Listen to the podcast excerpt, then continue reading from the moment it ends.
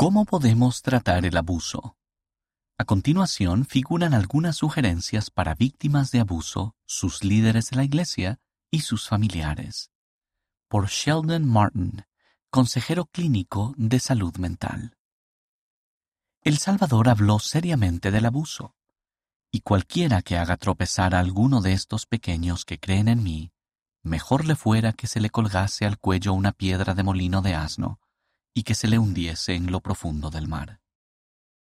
El abuso es el maltrato o la negligencia hacia otras personas, un hijo o un cónyuge, los ancianos o las personas con discapacidades, de manera que cause daño físico, emocional o sexual. La postura de la Iglesia es que el maltrato o el abuso no han de tolerarse en ninguna de sus formas.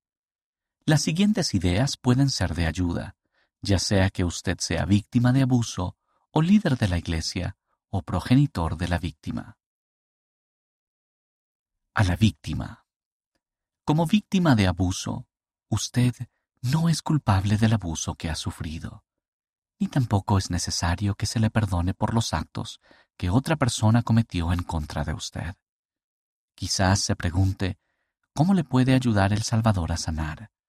Tal vez piense que el sacrificio expiatorio del Salvador era únicamente para aquellos que pecan y necesitan arrepentirse. Entonces, ¿cómo le ayuda el Salvador? Gracias a su sacrificio, Él comprende. El Salvador posee empatía divina. Aunque tal vez no sepamos con exactitud la forma en que el Salvador pudo sentir todos nuestros dolores, podemos tener fe en que Él comprende a todo hombre, a toda mujer y a todo niño de manera perfecta. Él puede proporcionar paz y fortaleza para seguir adelante. Mediante su expiación, el Salvador ayuda a las personas que han sido lastimadas. Nos puede ayudar al sanarnos y compensarnos por cualquier sufrimiento que padezcamos sin ser culpables. Independientemente del momento y de la forma en que se responsabilice al agresor, usted puede tener la seguridad de que el juez perfecto, Jesucristo, que tiene un conocimiento perfecto de lo ocurrido, hará responsables de cada acto indigno a todos los que cometan esa clase de abuso.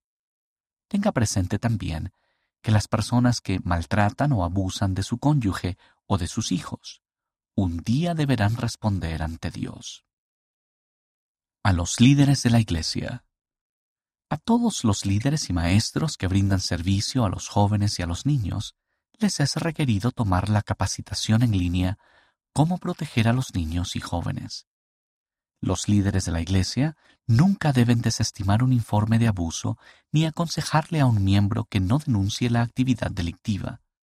Los líderes y los miembros de la Iglesia deben cumplir con todas las obligaciones legales pertinentes para denunciar el abuso o el maltrato ante las autoridades civiles.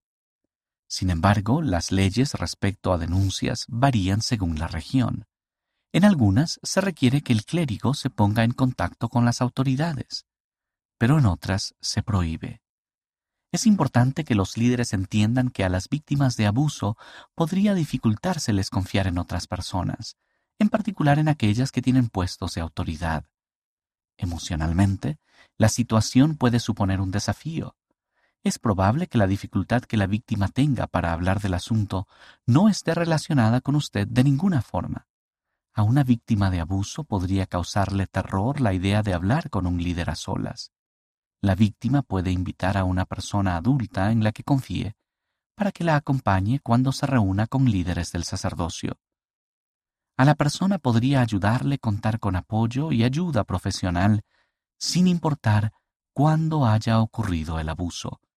La mayoría de las víctimas sanan mejor si se da validez a sus sentimientos, si se sienten seguras y protegidas, si sienten que alguien les cree y comprenden la forma en que el abuso les haya afectado.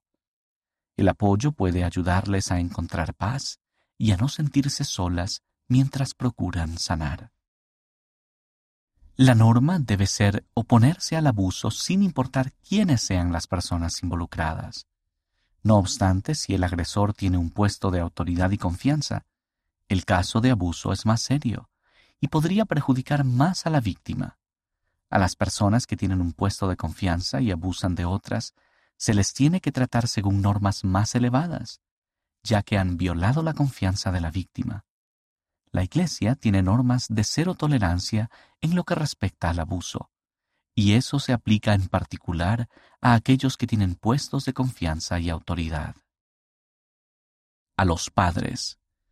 Si bien los casos de abuso por parte de personas con autoridad reciben más cobertura en las noticias, en su mayoría a las víctimas las suele abusar una persona conocida. El agresor podría ser un familiar, un pariente o un vecino. Puede ser de cualquier edad y rara vez es un completo extraño. Sin embargo, hay una cantidad de señales de abuso que podemos enseñar a nuestros hijos a fin de ayudarles a reconocerlo o a evitarlo.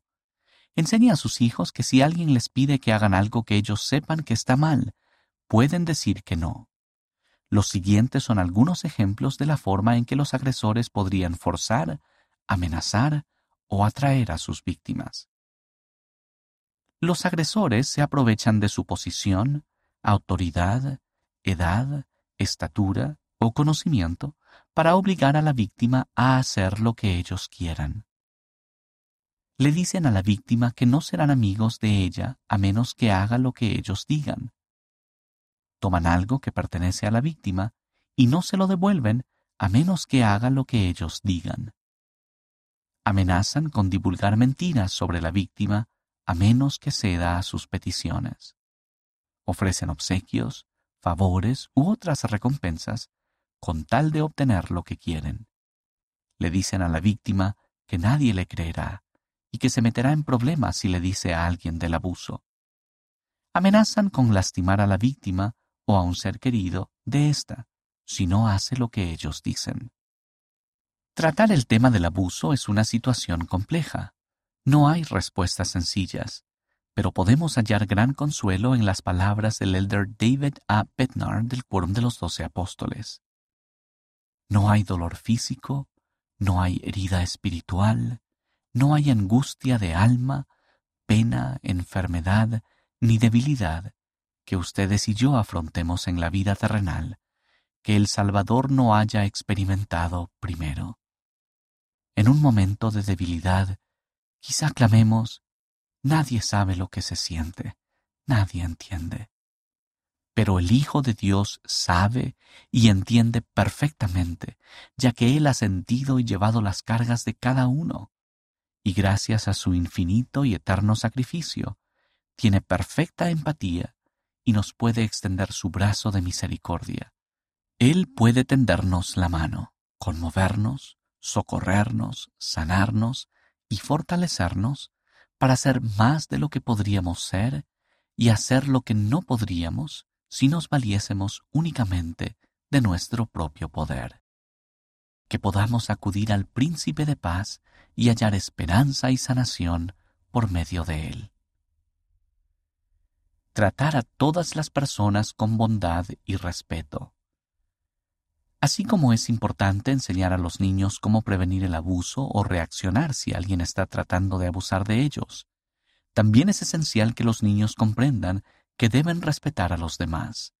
Un buen lugar para empezar podrían ser las pautas de conducta y comportamiento que se explican en el folleto para la fortaleza de la juventud. También enseña a los niños los siguientes principios. No está bien lastimar a otra persona, ya sea física, verbal o emocionalmente, pase lo que pase. No digas cosas para humillar a otras personas o que les puedan hacer daño. No crees ni compartas imágenes, videos o mensajes que sean dañinos e hirientes para otras personas. No debes tocar las partes privadas de otra persona, sin importar si tú o ellos lo piden. No te quites la ropa delante de alguien y no mires las partes privadas de otra persona.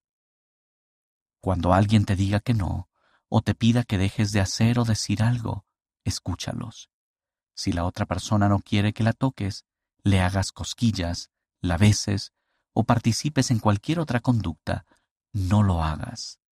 No acoses a los demás ni los obligues a hacer cosas que quieras que ellos hagan. Respeta su albedrío.